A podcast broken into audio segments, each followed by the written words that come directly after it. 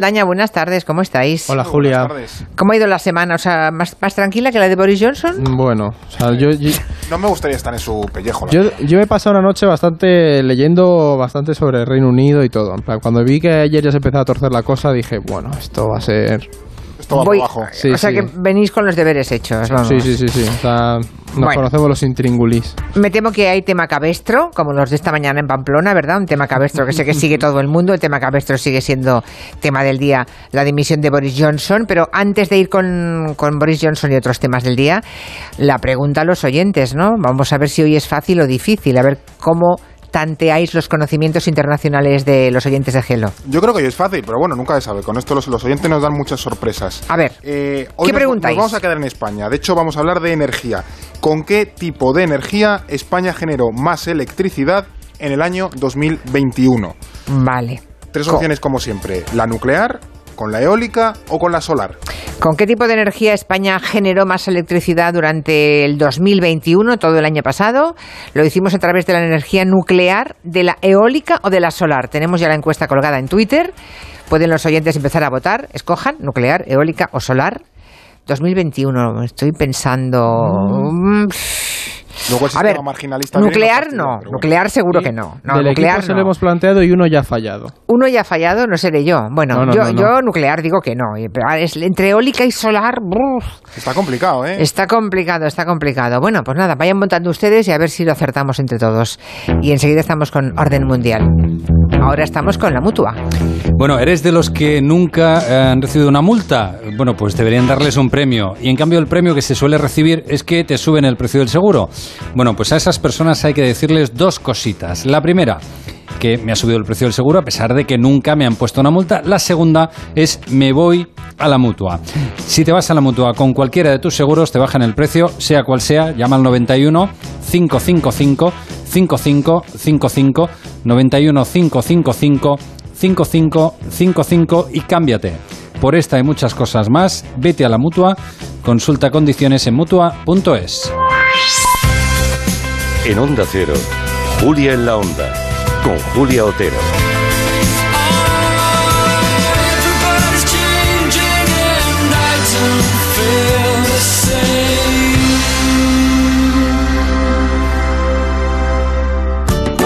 Adelántate. Hasta el 31 de julio, reserva ya tus libros de texto y uniformes y llévate un 10% de regalo para gastar en tus compras de alimentación, papelería, deportes, moda. Y si reservas tus uniformes antes de esa fecha, te damos un 5% adicional. Consulta condiciones en elcorteingles.es. Tus compras en tienda web y app. ¿Te falta tu energía masculina? Energisil Vigor con zinc y vitaminas contribuye a mantener los niveles de testosterona y te devuelve las ganas. Ya sabes, energía masculina, Energisil Vigor. Dos cositas. La primera, me he quedado tirada y has tardado en venir a por mí. La segunda, yo me voy a la mutua. Vente a la mutua y además de un gran servicio de asistencia en carretera, te bajamos el precio de tus seguros, sea cual sea. Por esta y muchas cosas más, vente a la mutua. Llama al 91 555 5555 91 555 5555. Condiciones en mutua.es. Estoy tremendo, soy un portento.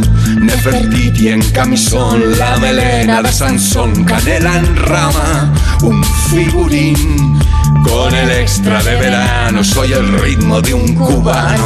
Extra de verano de la 11, el subidón del verano. 15 de agosto, un gran premio de 15 millones de euros y 10 premios de un millón. Extra de verano de la 11.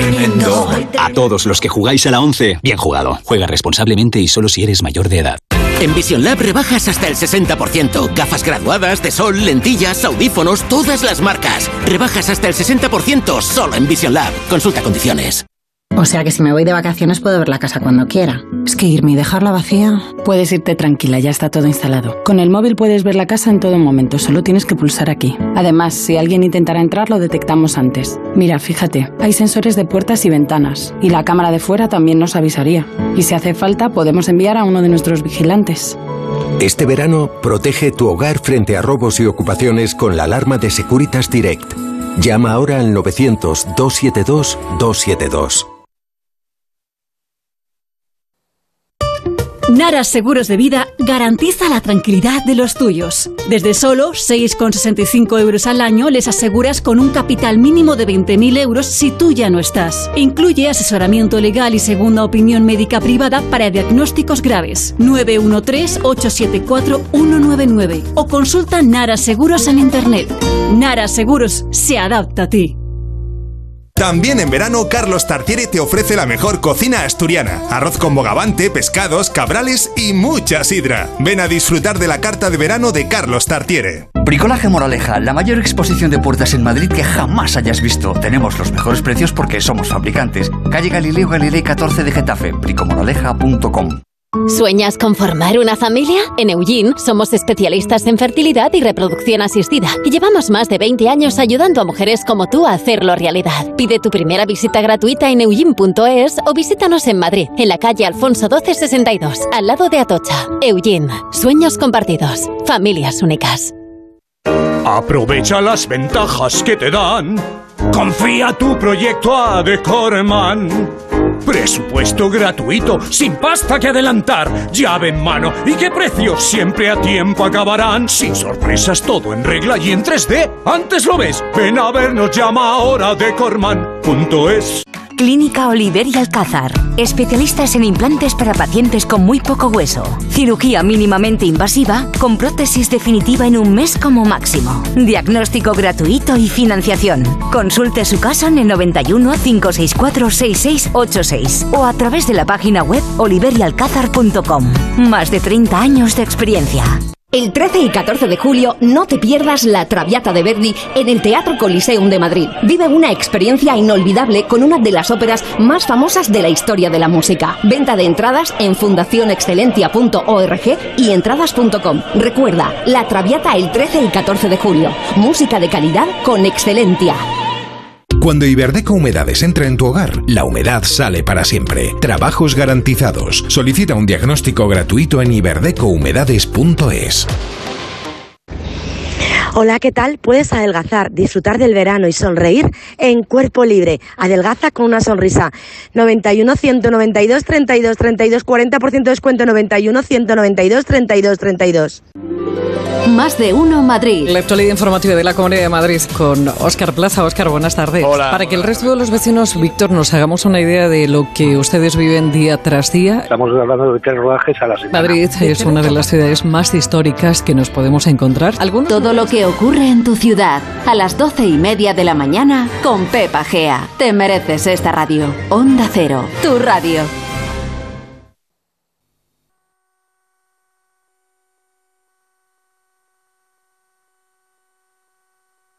Agencia negociadora les ha cambiado la vida. Pues tenía siete recibos, pagaba unos 1.800 y ahora voy a pagar de 375. Y transparencia 100%, la verdad no tengo ninguna pega. Pues mira, me supone, pues, jolín, llegar a fin de mes, llegar a que, que no llegaba ni al día uno y... No lo dudes. Si tienes casa en propiedad y quieres pagar un 80% menos cada mes por tus préstamos, llama gratis al 900-900-880. 900-900-880. Llama ahora. Te cambiará la vida. Si tu pareja utiliza a tus hijos para hacerte daño, está maltratándote. Es una forma de violencia que ataca al eslabón más débil y debe hacer saltar todas las alarmas. No la permitas y busca ayuda. A3 Media Televisión, la televisión de un gran país. Antena 3 Noticias y Fundación Mutua Madrileña. Contra el maltrato, tolerancia cero. ¿Digestiones pesadas? Toma Sistema Alfa. Sistema Alfa contiene aloe vera y vitamina C que regula el tránsito intestinal. Te sentirás mejor. Sistema Alfa. Consulta a tu farmacéutico o dietista.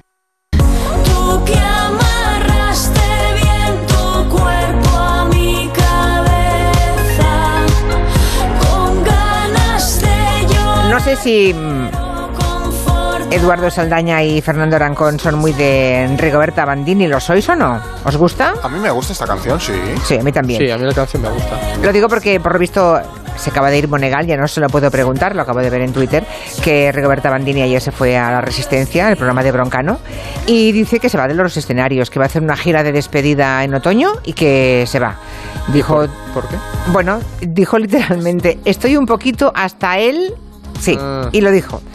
En un, pro- en un programa a esas horas de la noche se puede decir. Sí, bueno, cosas. Yo creo que a, esta, presión a esta hora no tanto. ¿eh? Yo, yo puedo entender, o sea, no, no soy famoso ni nada, Pero pero un poco hasta las narices. yo creo que sí, a- Sí. la exposición y eso tienes que decir, mira, voy a vivir tranquilo en el campo, con unos perrillos. Ya, ya.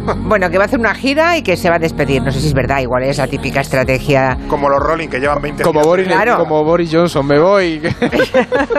Igual se retira un par de años o medio año, descansa y luego vuelve, ¿no? Pero bueno, de momento dijo que se iba y por lo que estoy viendo en las redes sociales se lo han creído, está todo el mundo Porque le venga que, se- que bien. no, exacto. En fin, que está un poquito hasta mm, tal y que va a descansar después de el otoño, mientras aún hay mucha gira que, que disfrutar.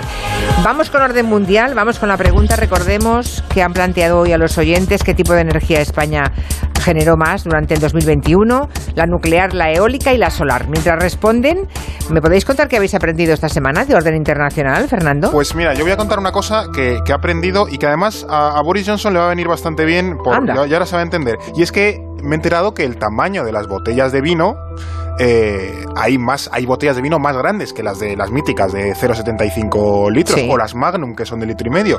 Y además esos tamaños, que ya son tamaños bastante considerables y que no se pueden pedir en cualquier sitio, eh, responden a nombres de reyes babilónicos y clásicos en general, y reyes de Israel, de estos de la Biblia y tal. ¿Ah, sí? Sí, por ejemplo, 3 litros, ¿vale? Una Sí. doble magnum se llama Jeroboam. 4 litros y medio, Roboam. Una de 6 litros es una Matusalén. Luego Ah. una de 9 litros, Salmanazar. 12 litros, Baltasar. 15 litros, Nabucodonosor. 18 litros, Melchor. 20 litros, Salomón. 27, Goliat. Y 30, Melquisedec. Por si alguien quiere Hay pedirse- botellas de 30 de 30 litros. Yo creo que eso es para servir debe ser el complicado. chato en el País Vasco. El chatito. Ah, pues no sabía Si esto. alguien quiere pedirse un Melquisedec en el Sí. bar a la que, o a la que vaya a cenar, pues bueno, a ver si se lo Un cartoncito de, de Don Eso es. Simón de... O un Nabucodonosor, tampoco está mal, ¿eh? Eran 15, ¿no? Con eso vas a Decías. chispadillo. Bueno, pues nada, que ya lo sabemos, que hay botellas mucho más grandes de, de vino. ¿Y tú qué has aprendido, Eduardo? Pues yo estaba leyendo la, más es un artículo de The Guardian y estaba leyendo que, bueno, todos, no sé si habéis ido a París vosotros, ¿habéis estado en París? Yo en septiembre. No, mira, pues Fernando va en septiembre, seguro quieres ir a visitar la Torre Eiffel, ¿no? Sí, claro. Bueno, pues la Torre Eiffel tiene un problema tremendo y es que se está oxidando bastante más de la cuenta. Entonces, No me metas miedo, hombre. no, espero que no se caiga, Fernando, pero la cosa es que la están poniendo a punto para el 2024, creo que tienen las Olimpiadas allí, ¿sí, no? Sí, 2024 sí, sí, tienen las Olimpiadas. 24, ¿no? Pues, y lo que Sí, y se ha filtrado un informe que dice que la capa de pintura no va a ser suficiente y que la Torre Eiffel en realidad habría que cerrarla y repararla porque tiene una serie de problemas muy graves a nivel de estructura y de corrosión Mm. y están diciendo básicamente en el artículo ponía claramente como Eiffel la viera ahora mismo le da un parraque al hombre porque la Torre Eiffel tiene que arreglarse. Y claro el ayuntamiento dice no lo vamos a cerrar que esto da Claro. mucho dinero al año con los turistas pero me ha llamado la atención digo mira claro al final es muy bonita pero necesita un mantenimiento que otro tipo de edificios pues Claro. el Palacio de Versalles que es el más visitado momento Es que no si a París le quitas Notre Dame, que está en obras, y la Torre Eiffel... Ya me contarás, se quedan claro, Y a, la, a la Mona Lisa le tiran un huevo o una tarta, si le tiraron, pues es que ¿qué vas a ver? Sigue siendo la primera potencia mundial en turismo, ¿eh? Claro, claro, Seguida es que- por España, pero Francia es la primera potencia mundial del turismo. Bueno, vamos a dejarlo de Boris, eh, lo de Boris para dentro de 30 segundos, porque antes me gustaría que respondierais a una oyente que se llama Mencía, mira Mencía, que nos pregunta sobre qué ocurre en Uzbekistán. No sé por qué, escuchad por favor y luego me contáis, a ver. Quería preguntarles a los del orden mundial sobre las últimas protestas que han habido en una zona de Uzbekistán, de la cual no me atrevo a, a decir su nombre, y quería saber un poco sobre por qué han pasado y cuáles han sido sus consecuencias principales. entiendo Pues la pregunta que nos hace Mencía nos abre otras preguntas, o sea, ¿qué está pasando en Uzbekistán? ¿Qué sabe ella que no sabemos los demás y por qué está pasando? a ver yo entiendo que no quiera decir el nombre porque Sí. el nombre es Karakalpakistán ¿El nombre de qué? de la región. Ah, de la es- Hay región una región en la de que ha empezado a haber- Uzbekistán, vale. Hay una región. Prepárense del- que los esté- Hay una región en Uzbekistán que se llama Karakalpakistán. Vale. Entonces, Hay una versión más fácil, Caracalpaquia. Caracalpaquia. Ah, de bueno, nada, sí. Eduardo. Ya, Mm. pero la otra queda más pro. Claro, eso. Queda ¿Y cómo plan, es, el- perdón, cómo es el gentilicio de la zona? Supongo que será Karakalpakistaní. Paisanos. Esto. La cosa, madre mía, a ver, que el tema, el tema tiene miga porque es una región que tiene a nivel constitucional un derecho de, digamos, de autorre, de, de autodeterminación, o es una región autónoma, ¿no? pero tiene ese derecho a celebrar un referéndum de independencia cuando quiera. La cosa es que el gobierno de Uzbekistán ha dicho que mira, que eso lo van a quitar porque no, no le gusta al presidente. También hay que recordar que los países de esa región son bastante autoritarios.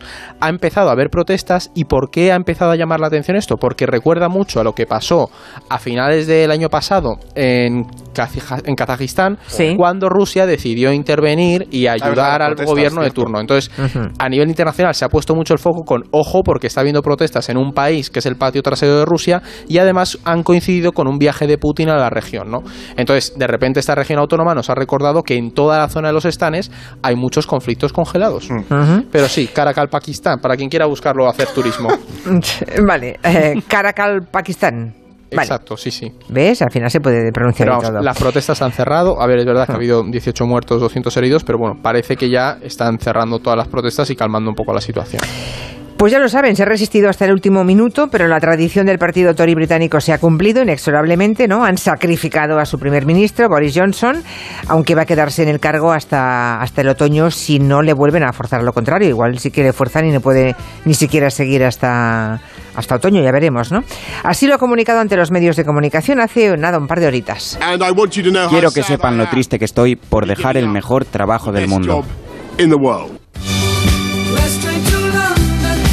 Pues sí, va a ser el último tren. Aunque le faltan unos cuantos trenes por coger si mantiene la posición de quedarse hasta el otoño, ¿no?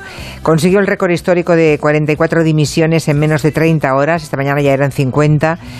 ¿Cómo hemos llegado hasta aquí? Porque hace apenas un mes superó una moción de censura, aquí lo contasteis, pasa un mes y nos encontramos en una situación que creíamos que se había superado. O sea, yo confieso, Julia, que no pensé que fuera a ver semejante espectáculo en la política británica. Y mira que los británicos son muy suyos para la política y lo hemos tratado muchas veces. Yo quiero creer que esto se fraguó mientras él miraba cuadros de Velázquez en el Prado. Me parece muy, muy poético. Puede ser, pero vamos, la cosa es que muchos oyentes estarán diciendo, vale, ¿y cómo hemos llegado a, a esta crisis? Bueno, pues el principal implicado ha sido el responsable de- del partido, Chris Pincher, ¿vale? Que este hombre Pincher dimitió hace unos días de su cargo después de que se recibieran diversas acusaciones de acoso sexual.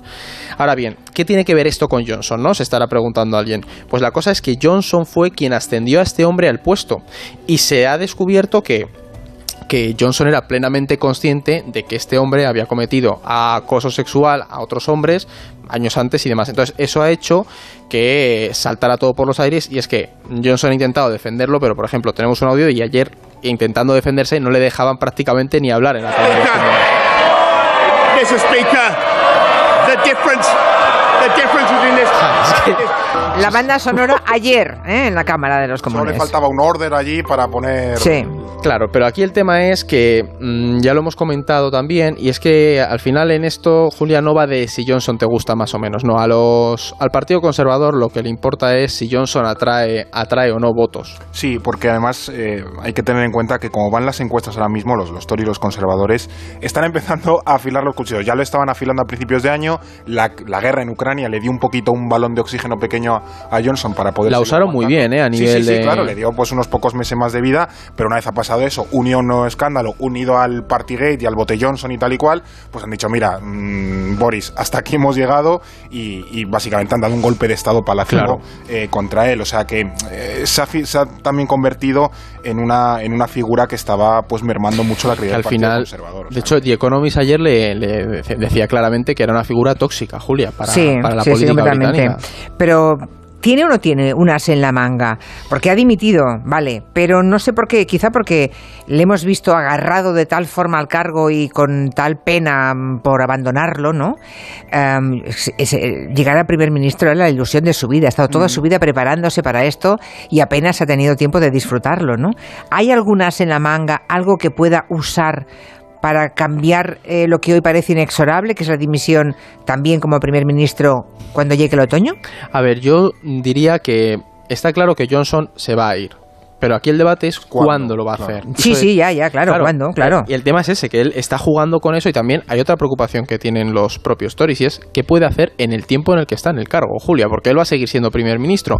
La cosa es que, como sabemos, Johnson lleva muchos años en política y al final se conoce bien las triquiñuelas, ¿no? Entonces él sabe que ahora mismo el mayor problema al que se enfrenta el propio Partido Conservador es que no hay un líder carismático entre los conservadores británicos, ¿no?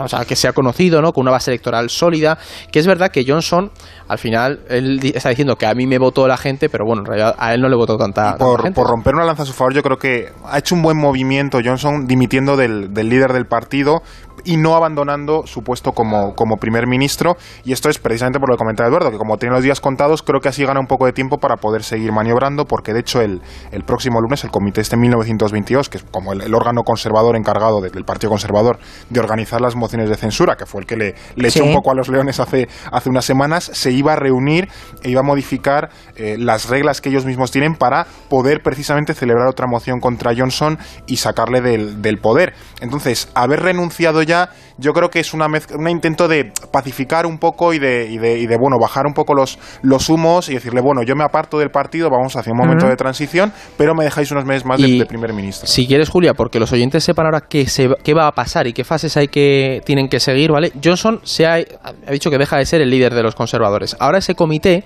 que es el 1925... Y ha dicho que va a dejar de en el futuro de Sí. ser primer ministro. En el Él futuro, dimitirá. claro, pero el comité de los Tories ahora tiene que decidir, abre como una, a ver quién quiere ser líder del partido, se presentan candidaturas, de ahí tienen que dejar mm, dos candidaturas y una vez están O sea, hay una liguilla, una especie de liguilla interna. ¿no? Van votando, votando hasta que quedan solamente dos, ¿no? Exactamente. ¿Qué pasa? Que Johnson sabe que eso ya les quita, le, ahor- le- le hace ganar tiempo, porque después cuando quedan dos, votan los miembros del partido a nivel nacional, que eso lleva mucho más tiempo porque tienen Sí. que imprimirse las papeletas y demás. Entonces, teniendo en cuenta que además el Parlamento británico cierra en agosto, Johnson ha dicho, bueno, pues me estoy metiendo ya en septiembre, casi octubre. Este hombre se ve hasta gobierno. 2023 en el gobierno. Hombre, eso sería su Pero sueño, claro. Sería su sueño, pero ahí está la, op- la oposición laborista, digamos, que está creciendo en las encuestas y que hoy mismo ya ha amenazado con, una moción de censura, ¿no? No sé. eh, y todos los problemas que tiene Gran Bretaña, porque a los que tenemos en toda Europa, ellos suman los derivados de su Brexit. Así que veremos cómo salen de esta los conservadores, ¿no? Con qué ases en la manga. El tema es ese, ¿no? Que seguro que, que muchos conservadores ahora se están preguntando lo mismo, de madre mía el percal que tenemos, a ver cómo lo gestionamos. Y es que al final lo que decíamos de que Johnson es una figura tóxica no es no lo decimos de manera casual, es que ha arrasado con todo, Julia. Ha, tendido mucho hacia un presidencialismo, ¿no? Que recordaba a lo francesa y eso choca con el modelo el modelo anglosajón, sí. británico, justo. Y entonces, ¿qué pasa? Que eso va a ser una de las principales cosas que va a tener que abordar su sucesor, ¿no? Cómo volver a darle credibilidad y unión a todo el proyecto conservador. De hecho, entre los propios conservadores, lo que piden es que el sucesor o la sucesora que venga tenga credibilidad, unidad y buena gestión. O sea, fíjate que no te, no te- no te están pidiendo cosas muy, muy descabelladas, sino Pero básicamente... antecedentes no es fácil, porque Ese Cameron es el tema. dimitió, Theresa May la dimitieron y ahora Boris Johnson la han vuelto Sí. a, a dimitir. O sea, que es que lleva una racha bastante mala. ¿Y quién va a sucederle? Porque ya hemos visto diferentes artículos en la prensa británica. Aparecen básicamente mm, seis fotografías, ¿no? De otros tantos con- candidatos. Creo que hay seis hombres y dos mujeres, ¿no? Mm. O cuatro y dos, ahora no recuerdo. Sé que es dos, dos mujeres y el resto son hombres. ¿Quién puede sucederles? ¿Qué sabemos de los posibles Sí, sí, candidatos? Aquí la quiniela ya está en marcha y ah, el rey ha muerto, viva el rey. Eso es lo, lo han puesto ya a funcionar. Es lo que comentaba Eduardo, que se presenta otro problema porque no hay un sucesor obvio, porque precisamente muchos de los principales eh, políticos del Partido Conservador se mantuvieron leales a, a Johnson en todos sus escándalos, están quemados, de hecho algunos hay investigados por las famosas fiestas estas de- del confinamiento, efectivamente. Entonces, es cierto que lo que tú comentabas, ¿no? Que han salido bastantes eh, nombres. Por ejemplo, una es la primera secretaria de, de Defensa, Penny Mordaunt. Y, y, bueno, Mordaunt fue precisamente, o sea, ha conseguido cierto capital político porque fue crítica con Johnson durante el, el escándalo del, del Partygate y es relativamente popular entre los británicos y las bases del partido. Luego también está, por ejemplo, eh, otro cargo en defensa que es Ben Wallace, que utiliza, bueno, también tiene bastante bien en los De hecho, militantes conservadores. y Ben. Wallace, Fer, es un nombre bastante sonado porque es militar y eso ahora mismo con la situación que tiene Ucrania como que tiene mucha credibilidad. Además gestionó también lo de Afganistán y demás. Luego también está Liz Truss, que creo que está en, la, en De exteriores, que es cierto que Liz Truss Bueno. también se ha, gestionado un perfil propio. O sea, Y que está, hay- está perfil duro. ¿eh? Liz Truss, esta Sí, mujer. o Nadim Zahawi, que era el, el de Hacienda, que también es de origen kurdo iraquí, creo. Que por curiosidad, este es el que ayer le nombraron secretario del Tesoro y esta mañana estaba diciéndole a Johnson, oye, Que tienes que dimitiera. dimitir. Que Unos Y- cuantos les nombró y luego dimitieron en nada. en Sí, sí, bueno, sí. por eso le he llamado serpiente Johnson, ¿no? Claro. Esta mañana ha dicho que es una serpiente, porque claro, es que ha tardado dio- 12 horas en... Le han hecho un poco la cama tú- algunos, ¿eh? Claro, se ha quedado tú también, Brutus. Pues sí, Exactamente. 10 horas más tarde yo también. O sea, a mí me parece Sí. bastante curioso porque desde España nos cuesta entender eso porque en España no vamos a ver, es muy raro ver que el partido Mm. decida tirar al líder por el bien del partido y continuar el gobierno, no ¿no? tanta cultura de dimisión. Claro, Ni y en Reino Unido, malo. fíjate, o sea, tienen un poco esa, esa tradición, por así decirlo, de mira, el líder se puede cambiar porque el- al final el objetivo es que el gobierno continúe y que el partido Sí. siga, siga en el poder, ¿no? Entonces, eso creo que eh, llama la atención desde España por lo que hemos visto estos días de decir, madre mía, cuánta puñalada, pero en el fondo son dinámicas de, de partido y de A que- Teresa hicieron lo mismo. Justo. O sea, es que es el mismo procedimiento, es que lo tienen ya tan interiorizado que es un Mm. manual. Bueno, aquí lo hicieron con Casado, ¿no? También. Se parece Sí. bastante a la situación del Yo te diría que a- a- con Casado, y no es que yo sea aquí un fan a tope de Casado, ah, fue hasta un poco más cruel porque no había esa tradición, por así decirlo, esas normas, ¿no? La, ina- no, la inauguraron. la Claro, inauguraron. Los británicos son más elegantes en eso. Bueno, por aquí nos dice un oyente que la Torre Eiffel, volviendo a lo que decías, que está un poco oxidada y que de cara a los Juegos Olímpicos tienen que bueno, invertir para restaurarla bien, nos recuerda que la Torre Eiffel fue construida solamente para la Exposición Universal del año 1889 Eso es. y que el destino que tenía la Torre Eiffel era ser desmantelada cuando se acabase la exposición. Claro, no estaba pensada para aguantar más de 130 años. Es que además eso es algo que el informe que se ha filtrado dice, que, que el gobierno tiene que ser consciente de eso porque o sea, hay un riesgo real de que la torre pues se, se, se- poche, no, no se caiga, pero que sí que acabe dañada y tengas que cerrarla mucho más Claro, tiempo para claro. repararla. Y luego tenemos aquí a un oyente, a Gustavo, que nos habla del gentilicio del Caracalpaquistán, que es Caracalpacos. Ah, bueno. Me encanta. Los me- caracalpacos. o sea, los oyentes Bájate, están sí, muy internacionales hoy, ¿eh? Bueno, Porque yo- El día se presta. Sí, sí, Sí. es- ese hombre es un núcleo duro del orden mundial. Alguien que sabe el gentilicio de estos que le gusta mucho. Caracalpacos, internacional. Sí, sí. Caracalpacos, me encanta. Además ya se me ha enganchado. Caracalpacos, míralo. Además es fácil de pronunciar. Si lo intentas un par de veces, luego Caracalpacos. Estaba pensando en aquel eh, Caracapal, Caracalpaco. ¿Quién lo caracalpacará? El dicho. Hombre, da para hacer un trabalengua. Sí, no está bien. Trabalenguas total, o sea, te Esto es dejas un trabalenguas, es bonito. Vamos a ver cómo está la encuesta y luego os pregunto otra cosa. De momento arrasa la eólica, casi un 50%, seguida de la nuclear y la solar. Pero sigan ustedes votando. ¿Qué tipo de energía en España generó más electricidad en el 2021? Que lo sepan, que esa es la pregunta. ¿Nuclear, eólica o solar? Arrasa la eólica. Bueno, ¿eh? bueno, ya veremos. Y luego tenemos la nuclear y luego la solar. Vale, ahora os pregunto por un tiroteo que se produjo en Estados Unidos, en Chicago. Este. Tremendo lo que está ocurriendo allí porque mientras la sociedad norteamericana, o al menos parece que una gran mayoría, y por supuesto el presidente Joe Biden, condenan cada vez más el uso de las armas, ahí está la Corte Suprema, la misma que ha anulado el derecho al aborto de las mujeres, la misma ha anulado que se prohíba el uso de las armas en la vía pública. Bueno, esa Corte Suprema que son unos cuantos señores a los que nadie ha escogido directamente, puede cambiar el rumbo de Estados Unidos. Manda más que el inquilino de la Casa Blanca. Es tremendo, ¿eh? Es, es alucinante y este tiroteo ha puesto sobre la mesa de nuevo un poco la, la ruptura social que se está viviendo en Estados Unidos. Y además cada vez hay más voces eh, expertas en, en el país diciendo que, ojo, porque hay un caldo de cultivo muy peligroso en el país. Y el- la cuestión del Tribunal Supremo es fundamental, Julia, precisamente por lo que tú dices, porque el legislativo está yendo por un derrotero ideológico, por la influencia que han tenido los republicanos. Donald Trump, para no engañarnos, puso a, a estos eh, jueces favorables a las- Reaccionarios, sí, que no se corresponde Y con que lo que piensa la mayoría. vitalicio, Sí, sí. recordemos que esto nombras un juez joven y hasta que se muera o hasta que la los que nombró tenían cincuenta y pico años. Eso, que eso, o, que tienen un mal resbalón o pueden durar aguantan. 30 años, claro, y eso qué pasa? Que al final hace que el legislativo vaya por otro derrotero, la sociedad se va polarizando y encima el Ejecutivo, es decir, el, go- la- el- el gobierno de Biden, no puede hacer nada realmente para acabar con eso, ¿no? Entonces llega también un poco a deslegitimar al, al poder político y eso hace que se polarice mucho más. Porque ahora- entre poderes y eso claro, es peligroso. Tú planteate la situación, Julia. Biden, eh, Biden llegó para cambiar las cosas. No está pudiendo, le tuvo que centrarse en el COVID, ahora recesión y encima a nivel social, con cuestiones como lo de las armas o el aborto, no está pudiendo solucionar. Vienen unas midterms en noviembre. Ahí los demócratas van a perder mayoría en el Congreso. Bueno, ya veremos, a lo mejor reacciona la población viendo que... Muchos no sé. tienen que reaccionar, pero ¿qué pasa? Que se genera ese caldo de cultivo de descontento para que cuando vengan unas presidenciales, los votantes demócratas digan, pues yo paso porque esto no funciona, claro. y te llegue Trump y diga, "Bah, votadme a mí que yo conmigo se fue mejor la cosa. Como que ahí hay un contexto que, ojito a ver dónde va, pero por ahora yo me decanto por esa No tesis. somos muy optimistas, ¿no? No, no, yo... pues, Algún día fue el faro del mundo Estados Unidos y ahora le miramos a- con recelo y con miedo, ¿no? Esto sería un poco lawfare, ¿no? Mm, Lo del Tribunal Supremo, lo de la Corte Suprema de Estados Unidos. Bueno, El problema es que está tan, o sea, está, es institucional, funciona. Ya, ya, es un ya, sistema ya. tan mal diseñado a efectos del siglo XXI Mm. que para llevar estas sociedades modernas ya no sirve. Podía tener sentido a principios del Es siglo que XVIII. el problema es justo ese, que hay una corriente en el Supremo, que esto Blas cuando venga la semana que viene lo, lo controla muchísimo, me lo estuvo contando, que son los originalistas, que esta gente apela a la Constitución, literalmente, Julia, es decir, a lo que había en el siglo XVIII cuando se hizo la es llevar Constitución. En 2022 un país Claro. con las normas y con Del- la visión sí. del, de 1780 y pico. Es, que es una no locura. tremendo, tremendo. Bueno, eso es el fundamentalismo. Sí, Leer básica. literalmente las normas, ¿no? Eso es fundamentalismo. Sí, justo. y por tanto, fanatismo. Bueno, llegamos al final. Vamos a ver qué han dicho los oyentes, con qué tipo de energía España generó más electricidad en el 2021.